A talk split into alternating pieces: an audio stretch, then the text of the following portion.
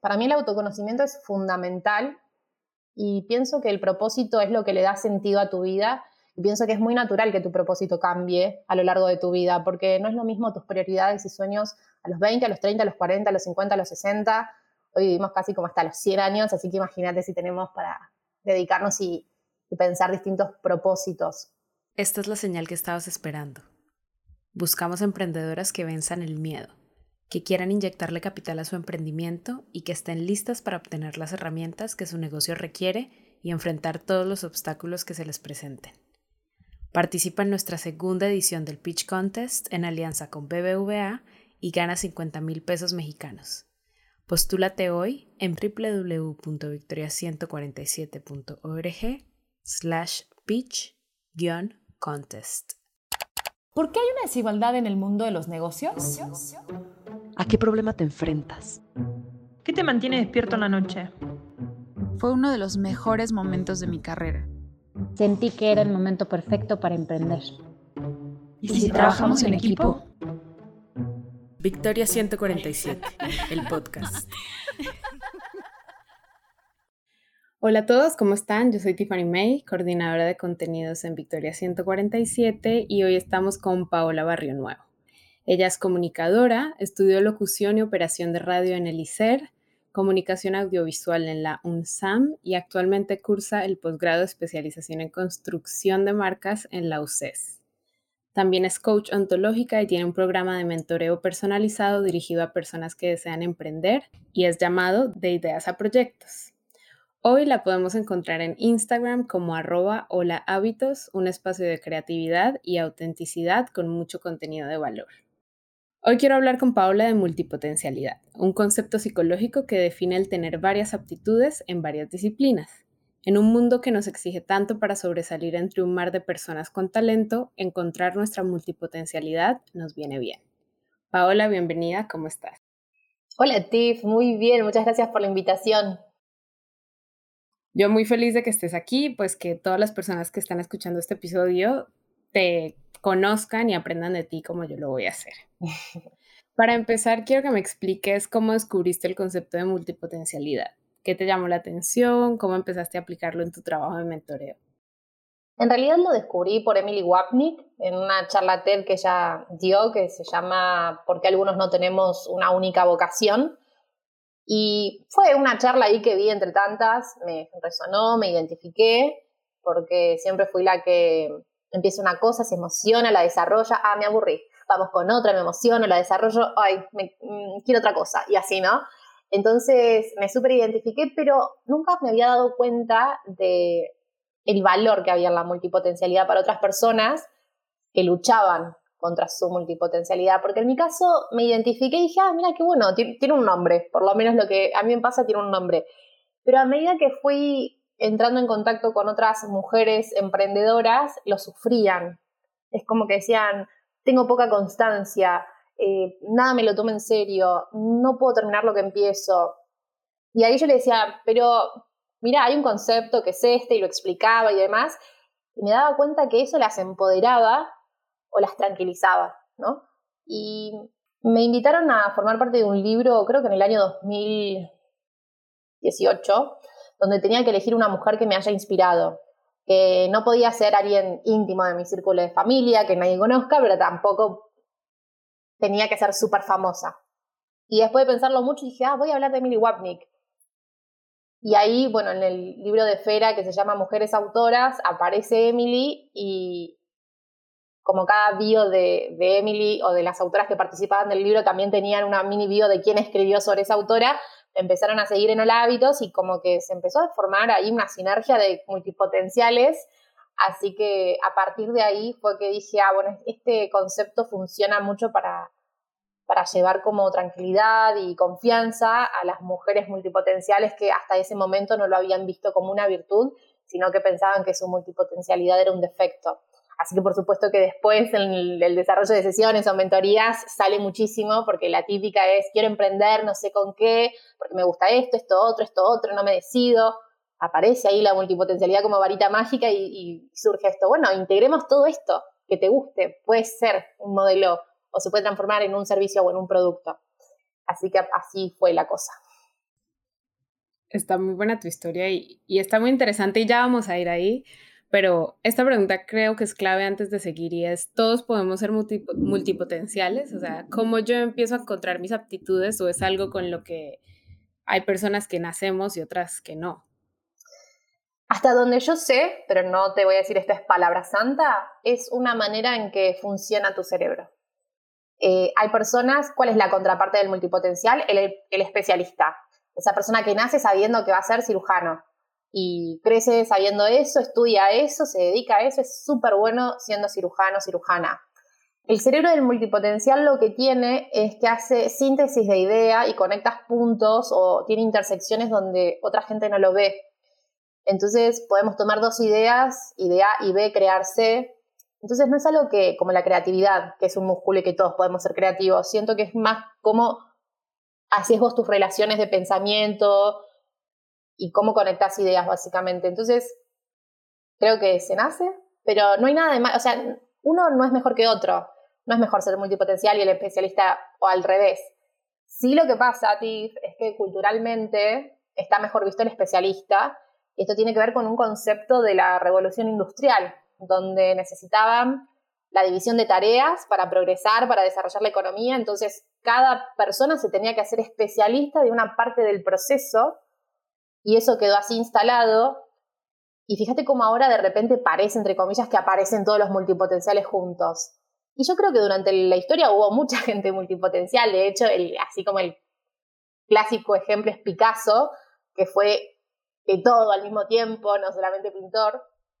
Pero... Incluso Da Vinci, que tenía mil profesiones y descubrió mil cosas. Total, ¿viste? Entonces siento que que el especialista tiene mejor, eh, está como más posicionado socialmente y, es el aspiracional de la gente, porque piensa que si no es especialista algo malo está pasando con ellos, pero en realidad ningún perfil es mejor que otro, son distintos. Eh, y sí, a veces creo que lo que suele llegar a pasar, lo que yo noto, es que el multipotencial pasa de ser una persona que puede tener múltiples proyectos en simultáneo y generalmente hay un cambio ahí que con el correr de los años ya no puede sostener tantos proyectos en simultáneo, entonces se vuelve secuencial. Es decir, va cambiando de carrera o de profesión a lo largo de su vida, pero no lo hace todo junto. Es como que, bueno, la primera, en mi caso, yo fui esa. Yo soy la que era coach, locutora, operadora, todo al mismo tiempo. Tenía 30 trabajos, todos me encantaban, no me podía decidir por ninguno, porque era como todo me divierte. Y hoy, ya estoy más mayor, no mentira, pero hoy es como, bueno, me dedico a la radio. La radio cierra su ciclo y es como, bueno, le meto con coaching. Cierra su ciclo, bueno, voy a, y así. Yo me volví más secuencial, antes era todo al mismo tiempo. Creo que esto me lleva justo a esta pregunta y es que una de las cosas que me interesó mucho de este tema y pues por, lo, por el cual quería hablar contigo es que es una posibilidad, y lo decías al inicio, es una posibilidad de que más mujeres y más emprendedoras, incluso las que nos están escuchando, vean las muchas posibilidades que tienen y, por qué no, los múltiples productos, servicios, emprendimientos que pueden potenciar, ¿no? ¿Qué puertas abre la multipotencialidad para las mujeres empresarias, crees tú? Qué buena pregunta, Tiff. Yo creo que no es porque yo sea multipotencial, pero la verdad yo estoy muy contenta con mi multipotencialidad. Y me encanta, igual amo a los especialistas también, ¿no? Son muy grosos. Pero lo que siento con los multipotenciales es que lo mejor que pasa es que podés tener varios roles, cumplir varios roles en un mismo proyecto. Y eso es súper valioso porque te podés adaptar todo el tiempo. Hay una característica del multipotencial que es la gran capacidad de, adaptabilidad que tiene, de que jugamos varios roles o eh, podemos tener una perspectiva más sistémica de lo que está pasando. No veo este engranaje del proceso, veo todo como desde arriba, como si fueras un dron y tomas distancia y ves toda la foto desde arriba, tenemos esa capacidad. Entonces, eh, si hay mujeres emprendedoras y empresarias multipotenciales, es como espectacular que puedan hacer uso de esas habilidades. Pero ¿sabes qué pasa también con el lado B del multipotencial? Es que se suelen, nos solemos sentir muy inseguros, porque no sabemos a fondo todo. Sabemos en término medio de mucho. Entonces a veces nos castigamos o medio que nos sentimos inseguras porque decimos, sí, al final sé de todo y no sé nada, ¿qué hago? Y ahí está bueno generar equipos interdisciplinarios, ¿no? Donde uno si sos la CEO de tu emprendimiento, genial que seas multipotencial porque te puedes mover como pez en el agua en, muchas áreas. Em, y está buenísimo que te apoyes de un equipo que sea especialista, por ejemplo, ¿no? Que te juntes con los mejores de cada área y vos vas tocando, vas y venís aprendiendo de eso y sabiendo cómo gestionarlo. Así que sí, para mí ser multipotencial ayuda mucho. Está muy bueno y ahorita vamos a ir a eso porque también me llama la atención como esa manera, encontrar como esa sinergia entre especialistas y multipotenciales. Em, y esto me lleva también a otra pregunta y es, ¿qué diferencia hay entre ser multitasking y ser multipotencial? Todas las diferencias, no hay punto de comparación. El multitasking es una mentira igual. Es, hay una frase buenísima que dice multitasking, cómo hacer mal varias cosas a la vez. Por una cuestión biológica que el cerebro en serio no hace dos cosas en simultáneo. El multitasking, si lo tuviera que graficar, es como tener eh, las perillas de luces distintas y vas, prendes una y cuando vas a prender la otra tenés que venir a apagar la que está prendida y prender la que está apagada y así. Entonces te vas intercalando en A, B, C, vuelvo a la A, voy a la B, voy a la todo eso es un cambio de, de, de, trabajo y te quema, porque ¿qué haces cuando aprendes y apagas mucho una luz? La quemás. Bueno, con el cerebro pasa lo mismo. Así que el multitasking es una mentira, es muy malo. Igual debo admitir que, eh, bueno, y esto tiene que ver con las redes sociales y la tecnología, que ya nos están cambiando biológicamente el funcionamiento del cerebro. A mí me pasa que no puedo mantener mi poco, mucho tiempo en algo y tengo que ir cambiando y voy cambiando a propósito de actividad porque siento que me voy despertando y que lo puedo hacer mejor, pero no puedo estar tres horas haciendo lo mismo, por ejemplo, ¿no? El, el multipotencial lo que tiene es que le interesa y le apasiona un montón de profesiones, oficios distintos. Y yo hago una salvedad que es algo por ahí que me inventé yo para poder trabajar esto de la multipotencialidad, porque ¿cuándo se puede etiquetar a uno de multipotencial? Cuando lo lleva a algo eh, de empresa lo monetiza de alguna forma. Para mí no es el multipotencial que le encanta jugar al tenis, pintar y cantar. Y lo hace todo como hobby. Buenísimo, sos re artista, está genial, pero como que la contraparte del multipotencial es el especialista en qué mundo? En el mundo laboral, en el mundo profesional. Entonces para mí es como una etiqueta que usamos en ese contexto. Fuera de ese contexto te pueden encantar 300 hobbies, pero eso no te hace multipotencial igual si te sirve la etiqueta porque te trae paz mental, usala, ¿no? Digo, no ¿quién soy yo para decir vos sí, vos no, vos sí, vos no? Pero sí me sirvió encerrar el concepto en esa área profesional y no en todos los ámbitos de la vida. Pero simplemente eso, multitasking es una cosa que nada que ver y la multipotencialidad son las personas con muchas distintas pasiones y talentos que lo llevan en el ámbito laboral y trabajan de todas ellas. Buenísimo. El otro día escuchaba un podcast en el que la invitada, y me lleva a esto que estás diciendo del ejemplo del tenista y el artista y el cantante, em, porque ella decía de cómo monetizando arruinó uno de sus hobbies. A ella le gustaba, eh, no recuerdo especialmente qué era, pero digamos que le gustaba hacer podcast. Y entonces eh, decidió hacerlo, bajó su modelo de negocio, decidió aplicarlo a un emprendimiento y ahora odia editar podcast porque sabe que tiene un deadline y que lo tiene que hacer y que casi que se lo exige, pues es para ganar su dinero, ¿no? Em, ¿Qué nos puedes recomendar tú si ya estamos pensando en modelos de negocio a raíz de estas aptitudes, eh, incluso de escuchar esto, ya habrá algunas que están pensando como, ah, yo soy buena para esto, yo soy buena para esto, lo puedo monetizar. ¿Cómo recomiendas tú mantener ese amor? Mira, para mí no tiene que ver tanto con las profesiones de cómo lo tenés que eh, monetizar, sino que es como algo, como que la profesión es el síntoma, es la puntita del iceberg y de lo que se ve, pero más abajo que hay. Por ejemplo, tengo una coachee que desarrollamos su marca, que ella venía y me decía, mira, yo estudié diseño de indumentaria, también soy coach, trabajo para un estudio de abogados y me encanta, nunca estudié abogacía, pero soy parte de los comités de esto y lo otro, y me encanta escribir, yo siento que soy comunicadora, ¿cómo todo eso me va a dar un solo a fin de mes? Entonces no es tanto de soy locutora y ejerzo en la radio, ¿qué hay detrás de ese ser locutora? ¿Cuál es la base, lo que lo sustenta?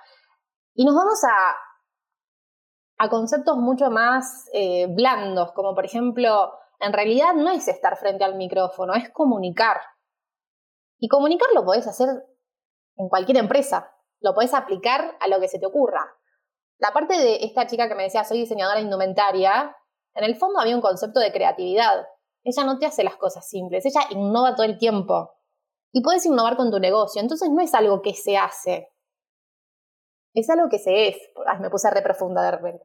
Pero es como, no sé si es grabar podcast. Había algo que a ella le gustaba de hacer, seguramente en este caso. Era compartir, conocer, inspirar. Todo eso lo puedes hacer de diversas formas. Todo eso es un medio. El, podcast es un medio. El fin es más profundo, es más grande. Entonces, no tomaría la literalidad de decir, ay, porque yo soy muy buena pintando, entonces me voy a poner un showroom de pinturas para cuadros estilo rústico. No, lo tuyo va por la creatividad, por la sensibilidad. Hay miles de formas de llevar eso y creo que se puede aplicar en cualquier tipo de trabajo. Entonces yo ahí diría, como, escarbaría un poquitito de, bueno, ¿qué hay debajo de pintar? ¿Qué hay debajo de hacer podcast? ¿Cuál es la razón que a mí me motiva a hacer eso? Y esa razón la aplicas al, a tu trabajo, pero no te encierres en el medio, en cómo vos materializás eso, porque para mí tiene que ver con algo mucho más profundo, más, no sé por qué me sale decir soft skills, no son habilidades blandas, pero como algo más interno, no sé si me estoy explicando, si ya estoy confundiendo. No, no, no, totalmente, o sea, de pronto a mí si tuviera que hacer el ejercicio ya mismo me gusta mucho el storytelling, contar historias, ¿no? Y eso lo puedo hacer de varias maneras y va con el nombre, multipotencial, múltiples aptitudes en múltiples disciplinas, ¿no? Entonces, me gusta contar historias, ¿en qué disciplinas lo puedo aplicar? En la comunicación, de pronto pintando, puedo hacer el ejercicio y creo que está, está lo pusiste muy bien en tu ejemplo. Gracias. Se le ha llamado a las personas multipotenciales personas con más de un propósito en la vida y esto lo saqué curiosamente de la persona que te del momento que te inspiró a hablar de multipotencialidad y a todo lo que haces ahorita, de esta misma TED Talk que nos estabas hablando. Em, se le dice que, es más de una, que son personas que tienen más de un propósito en la vida. ¿Crees que el futuro debe ser multipotencial? Ya nos hablaste un poco de esa sinergia entre eh, las personas especialistas y los multipotenciales y creo que aquí pues lo vamos a profundizar más, pero ¿qué pros y contras ves en esa realidad en el que cada vez más personas empiecen a ser multipotenciales y sobre todo porque ahorita, pues las empresas, la realidad es que quieren personas que hagan de todo un poco. sí. Mira, relacionado con el propósito, creo que primero pensaría qué es, qué, qué sería lo que llamamos propósito, ¿no? Y en mi experiencia como coach recibo mucho esta pregunta de yo no sé cuál es mi propósito. Y a mí lo que me sirvió pensar y crear, digamos, es mi propio concepto de propósito. A mí no me gusta pensar el propósito como esto que vino una hada madrina, te tocó con la varita, te dijo y vos vas a hacer no sé qué y tenés tu vida para descubrir cuál es tu propósito, porque si no lo hiciste es una tragedia. Como que tiene este tinte hasta místico, ¿viste? Y espiritual, y es algo como que. Mm, no. Soy más terrenal en ese caso, y a mí me gusta pensar que el propósito uno lo construye. ¿para qué estás acá? Pero vos, ¿para qué? Pero decidilo vos, porque no hay un más allá que lo va a decidir y vos lo tenés que descubrir y te dejaron fuera del juego, ¿viste? Como que, ah, sí, vamos a decir cuál es tu propósito, pero ¿sabes qué? Lo vamos a esconder para que te pases 30 años buscándolo. Más bien lo construís. ¿Cómo? Conociéndote. Para mí el autoconocimiento es fundamental y pienso que el propósito es lo que le da sentido a tu vida. Y pienso que es muy natural que tu propósito cambie a lo largo de tu vida, porque no es lo mismo tus prioridades y sueños a los 20, a los 30, a los 40, a los 50, a los 60, Hoy vivimos casi como hasta los 100 años, así que imagínate si tenemos para dedicarnos y, pensar distintos propósitos. Así que sí, en ese caso no tengo tan romantizado el propósito como algo uy, del más allá. Pero sí que hay que trabajar mucho para sentirte bien con lo que estás haciendo. Y vivimos en una sociedad capitalista, vamos a tener que trabajar, así que más vale que trabajemos de algo que nos inspire y que nos guste en la medida de lo posible, ¿no? Qué lindo tener ese privilegio de poder trabajar de cosas que nos gusten y más los multipotenciales, que podemos trabajar de muchas cosas que nos gusten. Así que en ese sentido lo del propósito. Y después me habías hecho otra pregunta de que hoy el mundo busca más multipotenciales, decías. Sí, justo de ahorita estábamos regresándonos un poquito, hablamos de eh, que no solamente hay gente multipotencial, también hay especialistas y tú recomiendas que si yo soy una persona multipotencial y estoy trabajando en un proyecto, un emprendimiento, me rodee de pronto de un equipo de especialistas, pero ahorita que las empresas realmente quieren gente multipotencial, que es que alguien se dedique a todo un poco, ¿cómo ves esa realidad? ¿Qué pros y contras ves ahí? ¿Cómo lo harías tú? Ay, Tiff, qué preguntas que me haces. Déjame pensar. Creo que es un buen momento para los multipotenciales en ese sentido, ¿no? De que no nos sentimos presos de ninguna, como fuera de la sociedad, fuera del juego, esto que te digo que antes se ponderaba el especialista y ahora no tanto. Siento que el mercado está cada vez más competitivo, pero tampoco sé si tenemos que hacer todo nosotras. Es como, ¿qué pasa la que nos está escuchando y es especialista? ¿Qué le tenemos que decir? No, nace de nuevo, tu cerebro tiene que pensar distinto porque ahora el mundo quiere multipotenciales. No, hay cosas que si no nos gustan, por ejemplo, en, mi caso yo soy, ok, multipotencial, pero no tengo mucho, mucha onda con las finanzas y los números y no me interesa aprenderlo tampoco, digamos, como que prefiero terciarizar esa parte y delegarla. Y sí ocuparme de otras partes, no sé, por ejemplo, me gusta mucho comunicación y marketing y para mi empresa lo tengo que hacer. Y bueno, eso sí me interesa yo formarme y, por ahí ser más parte del proceso y, y encargarme yo. Entonces digo, si sos especialista, sos la CEO de tu marca, empapate de temas que te interesen, profundizar, que te den un algo positivo, que te inspire, y el resto, eh, no, lo podés terciarizar o haces intercambio. Digo, ahí en cada etapa de, tu empresa se puede hacer de distintas formas, eso de delegar. Y si trabajas para una empresa,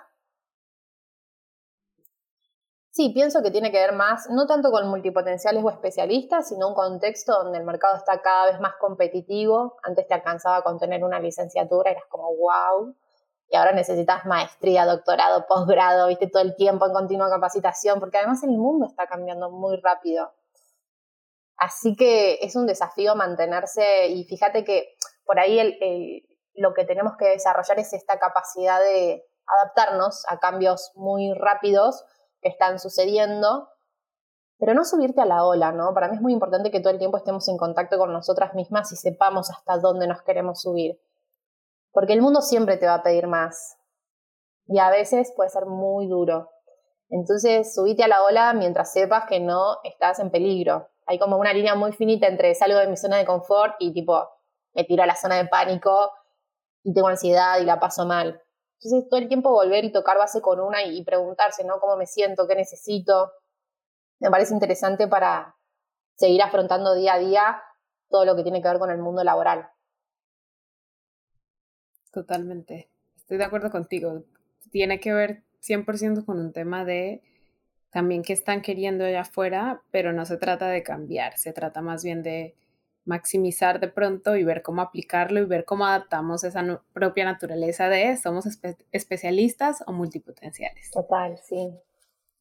Em, ¿Qué te gustaría decirle a las emprendedoras que nos están escuchando acerca de encontrar o no su multipotencialidad? O no solo de encontrar o no, sino de lo que decías, de pronto las que se sienten que tuvieron que elegir el tema, el más bien tuvieron que elegir el camino de ser especialistas, ¿no? De pronto eh, fue lo que estudié, me tengo que quedar ahí, pero me está gustando esto, o ya estoy cansada de esto y quiero probar algo nuevo. ¿Qué les dirías? Es que para mí es re importante que se escuchen. No importa tanto qué elijas, importa desde dónde lo elegís. Porque vos podés elegir estudiar un montón o cambiar de trabajo y demás y hacerlo desde el miedo y la inseguridad, diciendo, no, me voy a salir de acá y no sé, voy a estudiar programación.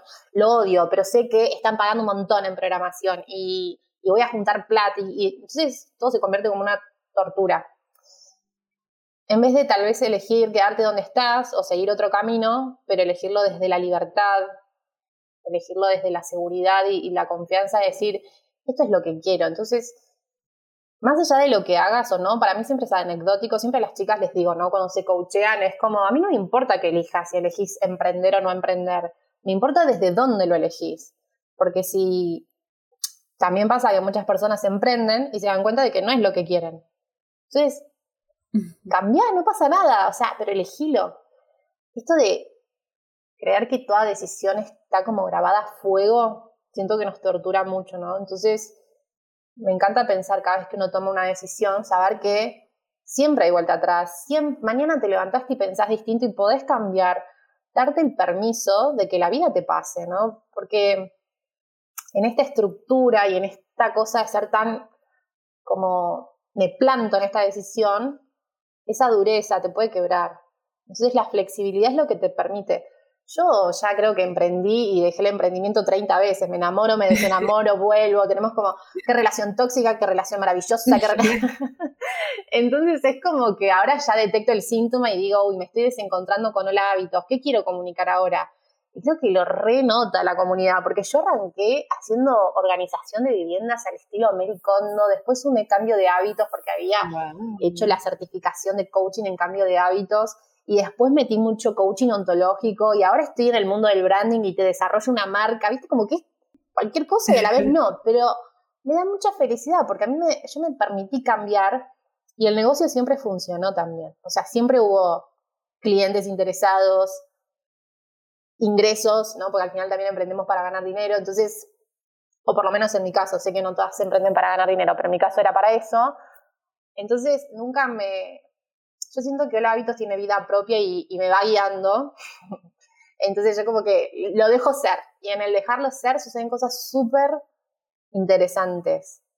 Eh, llegan propuestas muy locas. O sea, ahí creo que en el emprendimiento es en la parte donde yo más suelto el control. En otras áreas de mi vida no tanto, pero con el emprendimiento no sé qué pasa, que lo dejo ser y suceden cosas buenísimas. Entonces, para redondearte la respuesta sería eso, no importa tanto qué elijas, sino desde dónde lo estás eligiendo y ojalá que lo elijas desde la libertad, que ese es otro privilegio, la libertad de decir que tenemos, que a veces la damos por hecha, la naturalizamos y en realidad es un re privilegio. Estoy muy de acuerdo contigo, elegir qué hacemos es un gran privilegio. Total. Eh, Paola, te aprendí muchísimo en este corto tiempo que hemos hablado. Espero que todas hayan llegado a este momento de verdad. Pero antes de irnos, quiero que nos dejes tus top tres recomendaciones de hoy. Libros, podcasts, documentales. Sí, bueno, te voy a recomendar dos libros o tres, pero uno va a ser raro. El primero es Descubre tus fortalezas de Gallup. Está buenísimo, ¿por qué? Porque podés hacer un test donde tenés tus cinco principales talentos, que si lo desarrollas lo suficiente lo podés convertir en fortalezas. El paradigma del cual, eh, el cual aborda este libro es que, mira, es más negocio conocer tus talentos y convertirlos en fortalezas que pasarte toda una vida tratando de contrarrestar tus defectos. Es como que Messi diga, no, yo soy re buen jugador de fútbol, mejor me voy a dedicar a jugar al golf, así soy cada vez menos malo. No, Messi, jugá al fútbol, que es lo que mejor te sale y hace feliz a todo el planeta que te sigue. Entonces lo mismo pasa con nosotras. Ay, soy buena comunicadora, odio finanzas. Bueno, voy a estudiar finanzas para hacer, no, comunicar, que es lo que más, donde más impacto vas a generar. Así que ese libro me parece espectacular. Después podrían leer How to Be Everything, que es el libro de Emily Wapnick. Este es el raro que te digo porque yo no lo leí, pero conociendo la charla TED y el paradigma de Emily, me parece como una muy interesante lectura. No lo conseguí en español, así que está en inglés únicamente. Y un tercer libro que me parece fundamental para la vida emprendedora y para la vida en sí es uno que se llama El sutil arte de que casi todo te importe un carajo, de Mark Manson, donde él dice que, mira, en la vida vas a tener problemas, elegí cuáles querés que sean no te puedes preocupar por todo. Vas a ser muy infeliz y decís que toda cosa que pase en tu vida sea un problema a resolver. Entonces él dice, como elegí tus batallas. Y me encanta cómo está escrito, es muy directo, me hace reír mucho. Yo creo que tengo amor, odio, amor con este libro porque a veces dice verdades tan crudas que digo, ay, no, estás diciendo cualquiera este tipo. Y después te dice otra que decís, ay, que me reliberé pensando esto igual que él. Así que me parecen tres lecturas muy entretenidas y que se puede aplicar muy bien en la vida emprendedora, pero en la vida en general también. Buenísimo, gracias. Y yo a todas las que nos están escuchando, eh, las dejo con que piensen si son multipotenciales o especialistas. Y si son cualquiera de las dos, aprovechen igual los recursos que Paula nos dejó para que puedan encontrar también pues aptitudes, nuevas aptitudes. O repensar desde la libertad qué es lo que quieren hacer. Gracias, Pau. Gracias a vos, Steve. Esto fue Victoria 147, el podcast. Síguenos porque tenemos episodio todos los miércoles. Eh.